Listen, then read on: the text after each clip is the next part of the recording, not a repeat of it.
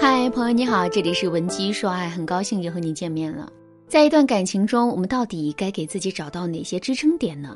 上节课为大家讲了第一个支撑点，共同的兴趣爱好。下面我们接着来讲第二个支撑点，舒适感。陈明在《奇葩说》里有过一段话，大致的内容是这样的：让一个癌症病人决定放弃生命的最主要的原因是什么呢？是不想拖累子女吗？是不想这么低质量的活着吗？都不是，最根本的原因就是一个字：疼。疼是什么呢？疼是一种体验感。当我们在某件事情上的体验感变得足够差的时候，我们就会毫不犹豫地放弃这件事情。感情也是如此。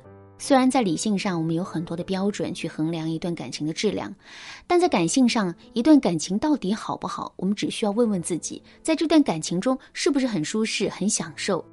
从另外一个角度来说，如果我们能够在两个人的感情中营造出足够多的舒适感的话，那么这也将会变成我们感情中的一个巨大的支撑。这个道理就像是坐惯了软沙发，谁还愿意去坐冷板凳呢？可是，我们该如何营造两个人之间的舒适感呢？最主要的一点就是我们要改变和男人之间的沟通模式。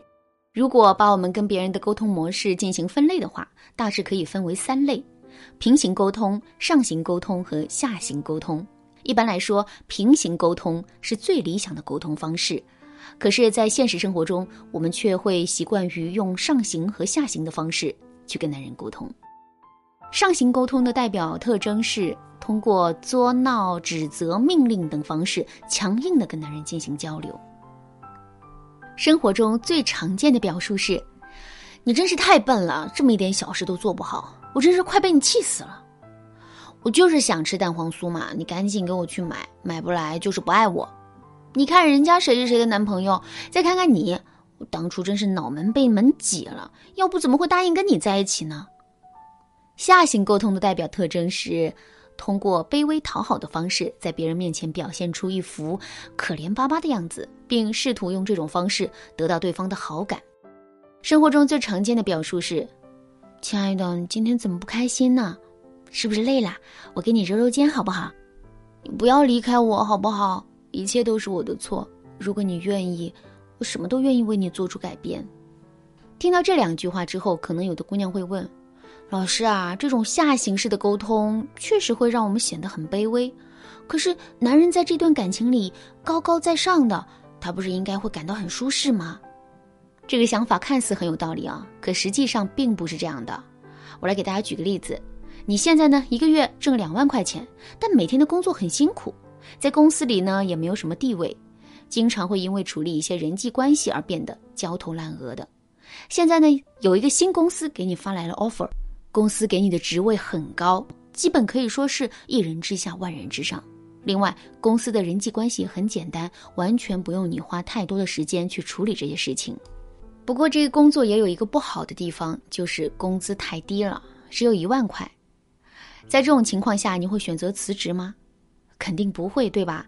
因为工资是一个最根本的前提，没有了这个前提，所谓的舒适、所谓的地位都变得没有任何意义了。感情也是如此，我们的卑微会让男人看清我们的价值。在这种情况下，即使我们再听男人的话，男人也是不会有太多快感的。如果在一段感情中，你也是用这种下行的方式跟男人沟通的，并且你们的感情还因此出现了巨大的问题的话，你可以添加微信文姬零六六，文姬的全拼零六六，来预约一次免费的咨询名额。好啦，下面我们再来说一说，我们该如何摆脱这两种错误的沟通方式，进而跟男人进入到一种平行沟通的状态呢？首先，我们在表述自身观点的时候，一定要遵循客观的逻辑和规律。为什么一句话说出口会让人感觉很高傲或者很卑微呢？其实啊，这里面有一个共性的原因，就是我们没有尊重事情本身的逻辑和规律。举个例子来说，我就是想吃蛋黄酥嘛，你赶紧给我去买，买不来就是不爱我，这就是一句很高傲的话。下面我们来具体分析一下这句话到底高傲在了哪儿。其实啊，男人并不是不想满足我们的需求，而是这附近根本就没有蛋黄酥，或者是现在时间已经太晚了，根本就买不到蛋黄酥。这种情况是一个客观的事实。可是我们并没有尊重这个客观事实，从而对男人步步紧逼，非让男人去做一件根本就做不到的事情。这个时候，男人能不觉得我们高傲吗？另外，你不要离开我好不好？一切都是我的错。如果你愿意，我什么都愿意为你做出改变。这是一句很卑微的话，而这句话之所以会卑微，就是因为他没有尊重客观的事实。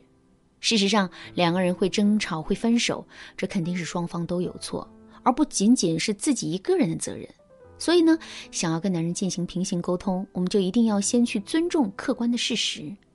比如说，当我们想吃蛋黄酥的时候，不要逼着男人马上给我们买来，而是要对男人说：“亲爱的，我好想吃蛋黄酥啊，就是不知道现在能不能买到。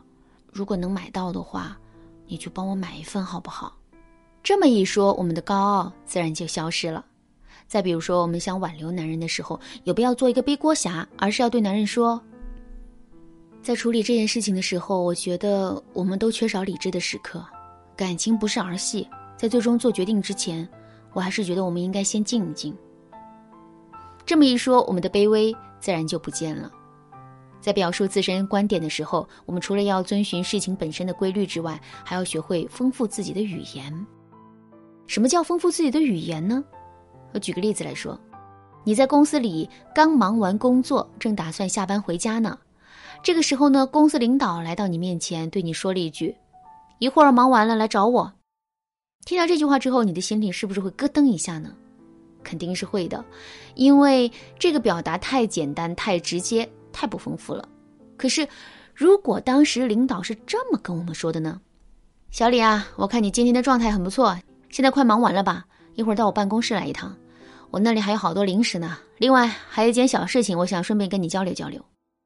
那听到这段话之后，你是不是会觉得自己不再是一个被压榨的小员工，而是公司领导的朋友呢？这就是丰富自身语言的作用。在感情中，我们也可以使用这个方法跟男人交流。当我们想对男人说“你真是太笨了，这么一点小事都做不好，我真是快被你气死了”的时候，我们可以丰富一下语言，对他说。我终于抓住你的把柄喽！原来像你这么认真的一个人，也会偶尔犯错呀。说吧，你想怎么解决这件事情啊？我现在可是很生气呢。这个表达的妙处就在于，我们既能把问题说出来说清楚，还不会显得自己太过于居高临下，而且呢，之后男人改变的意愿也会增强。这真的是一箭三雕。当然啦。丰富自身的语言，这也并不是一件简单的事情。如果你想对此有更多的学习，可以添加微信文姬零六六，文姬的全拼零六六，来获取导师的针对性指导。好啦，今天的内容就到这里啦。文姬说爱，迷茫情场，你得力的军师。